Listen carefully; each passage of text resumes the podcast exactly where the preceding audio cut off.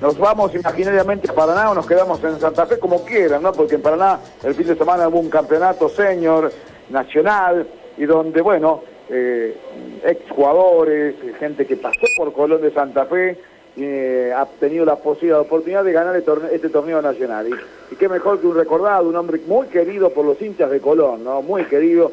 Aparte, otra vez estaba viendo un gol de él también. A veces se equivocaba, hacía goles, ¿no? Aparte de jugar muy bien. De Marcelo el Tato Enrique. ¿Cómo estás, Tato?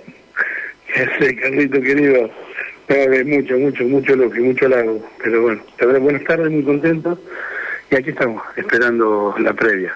Bueno, contame un poquito qué pasó el fin de semana, qué pasó en Paraná, eh, esto de juntarse con un entrenador más parecido a Muriño que a Guardiola, ¿no? Sí, por la simpatía, más que nada. Sí, la verdad que tuvimos un fin de semana redondito. Este grupo se formó hace un par de meses con la intención de, participar en, torneos o en partidos eh, ya de veteranos. Tuvimos la satisfacción de que nos inviten y bueno, ya te digo, y encima eh, tuvimos la suerte de salir campeón. Qué lindo. Bueno, eh, aparte de vos como un jugador nacional, de primera división, profesional y que has vuelto la, ha tenido la posibilidad otra vez de, compartir con los muchachos. ¿Qué más estaba con vos? Mira, eh, me van a matar porque ya hicieron una nota, me olvidaba de alguno. Mira, estaba el técnico, simpatía Piqui Graña. El Piqui Graña, el... grande boquita, sí. Y vos lo conocés.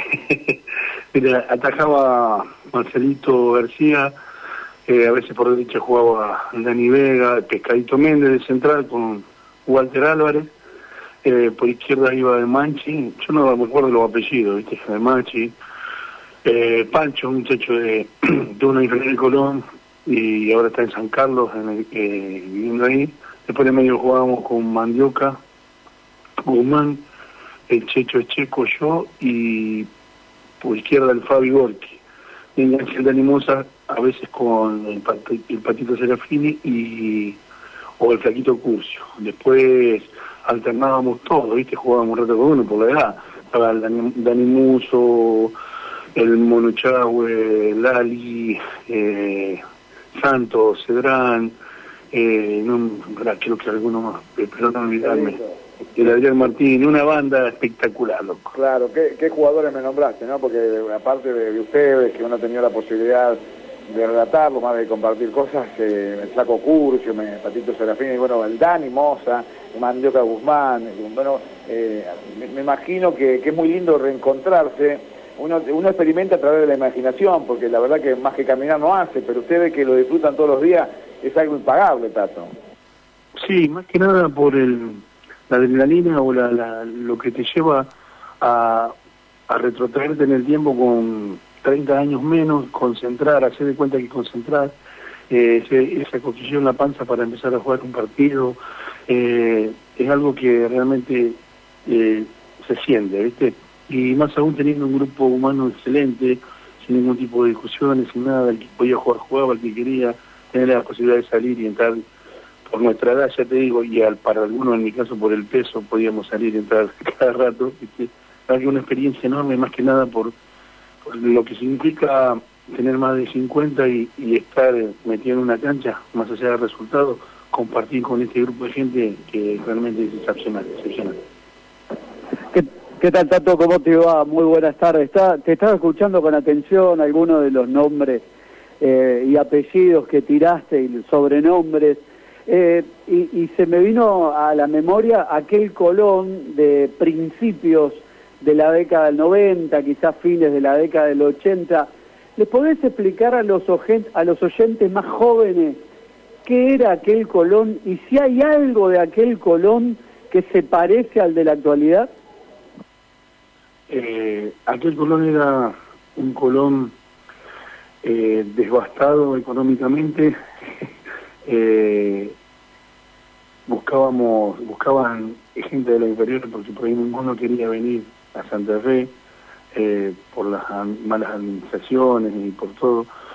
Eh, aquel Colón era el de ir en colectivo a entrenar, de, juntarse con dos o tres amigos para poder no fallar, eh, el comprarte los botines, el no tener predio y ir al Parque del Sur.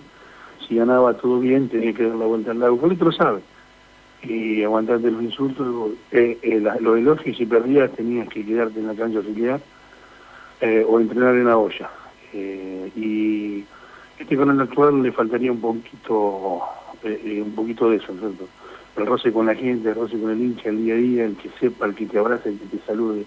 Hoy con, con toda la infraestructura que tiene la institución, bien merecida, porque hay que estar moderno y actualizado, hoy se está perdiendo un poquito de eso, se está perdiendo mirar a la cara y escuchar un poquito más a, la gente, al hincha y el día a día, que, que eso nunca se va a perder ni se perdió, que es el sentimiento del hincha. Claro, Tato, eh, yo creo que mm, es verdad lo que decís, coincido plenamente Colón, y, creo que la gran mayoría de los clubes que tienen al fútbol como, como el principal deporte, porque la estructura en sí del fútbol y de los futbolistas prácticamente de los últimos 15 años, está muy poco en relación con la gente. No saben perfectamente qué es la pasión y cuál es el sufrimiento del verdadero hincha de fútbol. Exactamente, es así, hay una diferencia abismal en, todo sentido y para bien, para bien. Eh, hay que ayornarse a lo que a lo que implica el sistema. Hay un montón de, factores que a veces ayudan en el día a día para el jugador, pero también hay otros que es como un desarraigo sentimental. No hablo del jugador eh, en sí, hablo de, todas las formas de, que se puede ver el fútbol en, el día de hoy. Eh, lo último de mi parte, Tato, eh, en esto que decías de el cosquilleo de volver a jugar, de esperar el partido un día antes, eh, ¿cuál es el principal recuerdo que, que te trae vos jugando con la camiseta rojinera? ¿Cuál es ese partido que esperabas jugar y que después, primero lo soñaste y después te salió adentro de la cancha? Eh, para mí el debut, eh, fue algo soñado, más que nada esperado.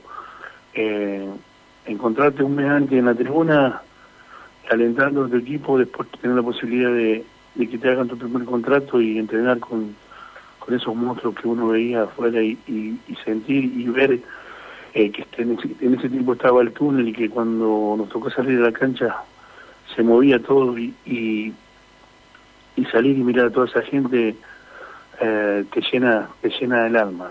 Es algo que eso no se olvida nunca, hermano. Grande, Tato, grande, grande, gracias. Eh, ¿Te ves algún parecido ahora con y Me parece que te ganó, ¿eh? Vos sabés que la remera nos queda más o menos parecida, esta, estas cuestiones de la moda, de usar todo tan ajustado, che. Sí, sí, sí, sí, yo no estoy a la moda. Eh, te mando un abrazo para vos y bueno, saludos para el viejo como siempre y bueno, muchas gracias y felicitaciones y saludos a los muchachos, a ver si invitan algún día, ¿eh? Sí, déjame mandar un abrazo a este grupo, de verdad. Si me olvidé alguno, mil disculpas, porque realmente lo que sentimos este fin de semana fue algo extraordinario, más allá, si nos volvíamos en la serie mi guante íbamos a estar de igual, igual de contentos, porque recordar a veces te hace bien. Y para terminar, un saludo muy grande hoy el cumpleaños de mi hijo, así que Juan Cruz, eh, desearle lo mejor. Así que gracias muchachos por la comunicación y le deseo lo mejor.